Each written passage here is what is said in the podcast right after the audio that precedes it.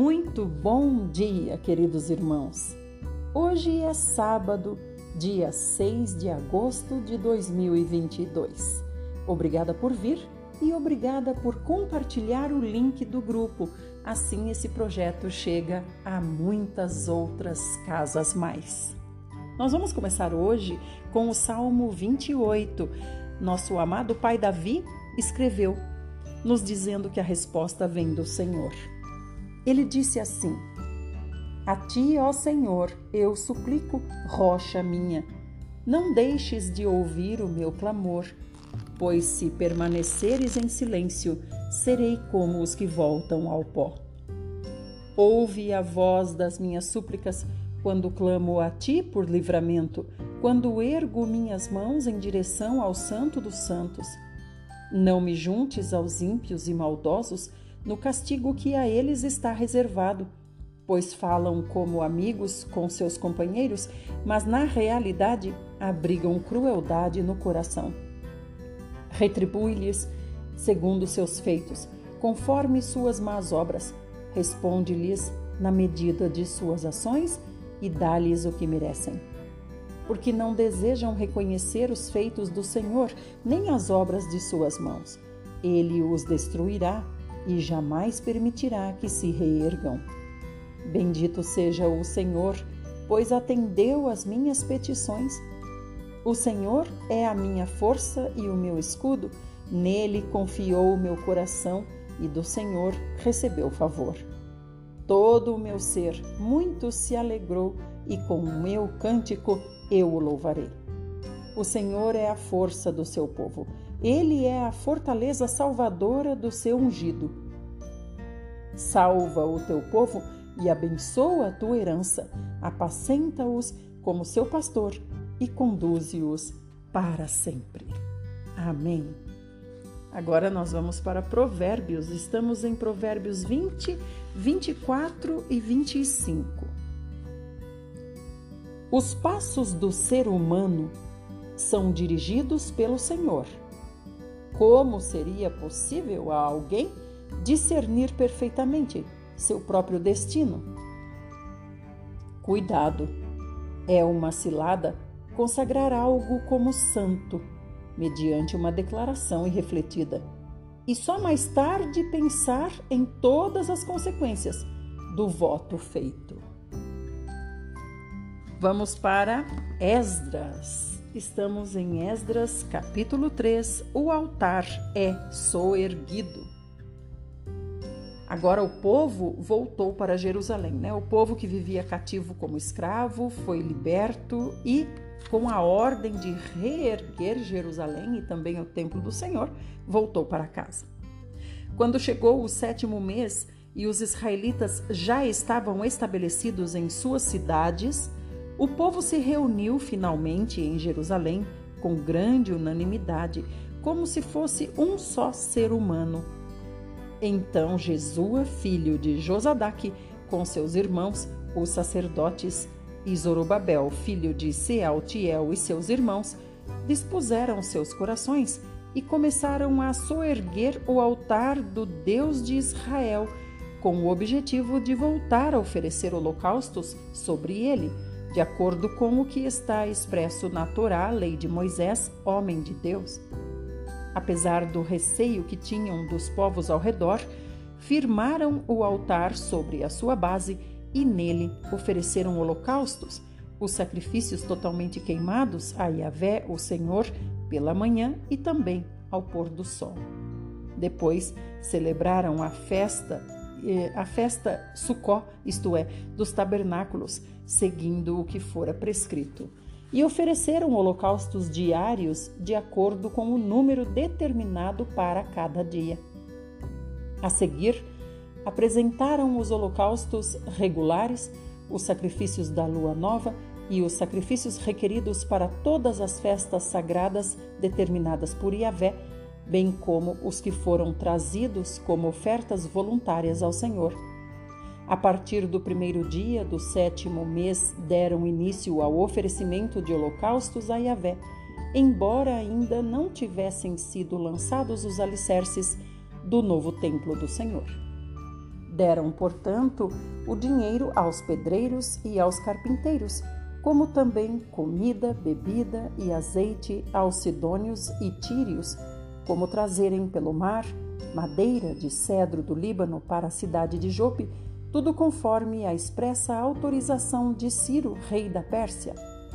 No segundo mês do segundo ano, depois de chegarem à casa de Deus em Jerusalém, Zorobabel, filho de Sealtiel, e Jesua, filho de Josadaque, e os outros seus irmãos, os sacerdotes e os levitas, e todos os que retornaram do cativeiro para Jerusalém, deram início à construção e designaram os levitas de 20 anos para cima para supervisionarem a obra de construção do novo templo de Yahvé, o Senhor.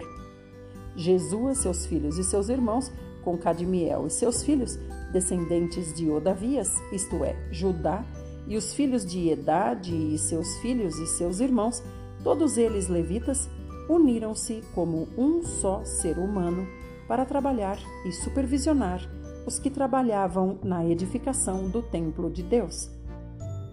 Quando os edificadores lançaram os alicerces do novo templo do Senhor, apresentaram-se os sacerdotes, todos devidamente paramentados e ao som de trombetas, e os levitas, filhos de Asaf, com símbolos, para louvarem a Yahvé, o Senhor, de acordo com as orientações de Davi, rei de Israel.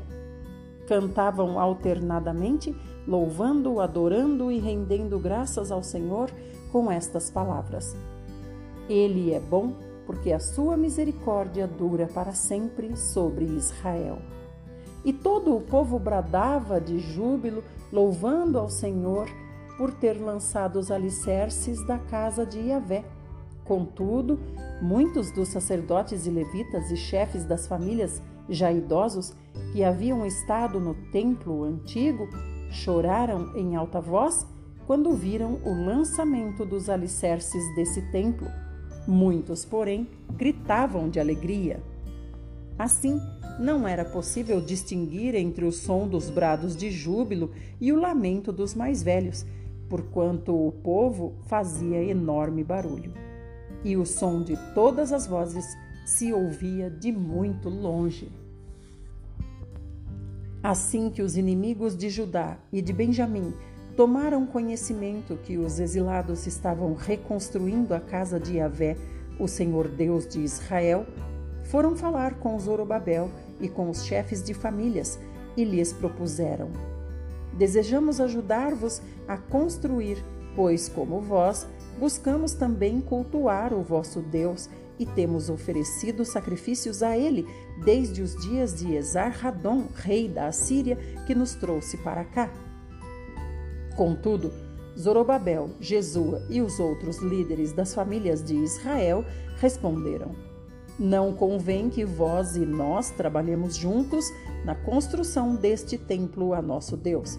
Nós continuaremos a edificá-lo com nossas próprias forças exatamente como nos ordenou Ciro, o rei da Pérsia. Então os povos da região mudaram de ânimo e passaram a desencorajar os obreiros de Judá e os intimidar, atrapalhando-os na realização da obra. Subornaram alguns conselheiros para que se opusessem ao povo e frustrassem o seu plano de reconstrução e persistiram em perturbar o desenvolvimento da obra durante todo o reinado de Ciro até o reinado de Dario, reis da Pérsia. No início do reinado de Assuero ou Xerxes, em persa, esse povo levantou uma acusação contra os habitantes de Judá e de Jerusalém. E durante o governo de Artaxerxes, rei da Pérsia, Bislão, Mitredate, Tabeel e os seus companheiros escreveram uma missiva aos cuidados de Artaxerxes. A carta foi escrita em aramaico com caracteres aramaicos. O comandante Reum e o secretário Sinzai escreveram uma epístola contra Jerusalém endereçada ao rei Artaxerxes.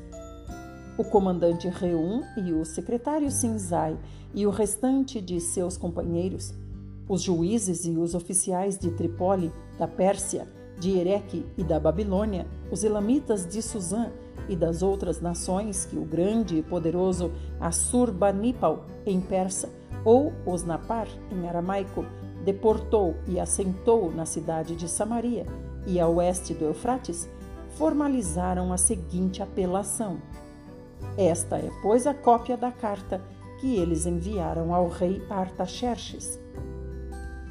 Teus servos, os homens que vivem a oeste do Eufrates, assim escrevem: Informamos ao rei que os judeus que chegaram a nós da tua parte vieram a Jerusalém e estão reconstruindo aquela cidade rebelde e perversa. Estão restaurando os seus muros e fazendo reparos nos seus alicerces. Agora saiba, ó rei, que se aquela cidade for reerguida e os seus muros restaurados, eles não pagarão nem tributo, nem imposto, nem quaisquer outras taxas, e assim as receitas do rei serão grandemente prejudicadas.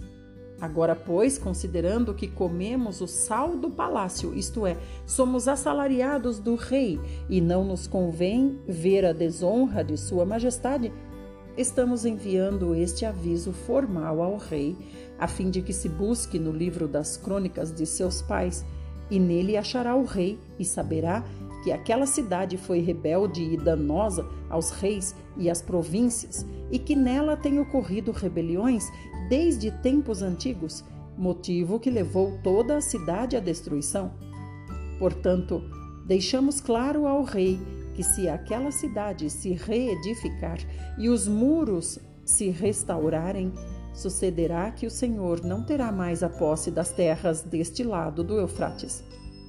Então respondeu o rei: A Reum, o comandante, a Sinzai, o escrivão, e a seus companheiros que residem em Samaria, como aos restantes que estão além do Eufrates, saudações de paz.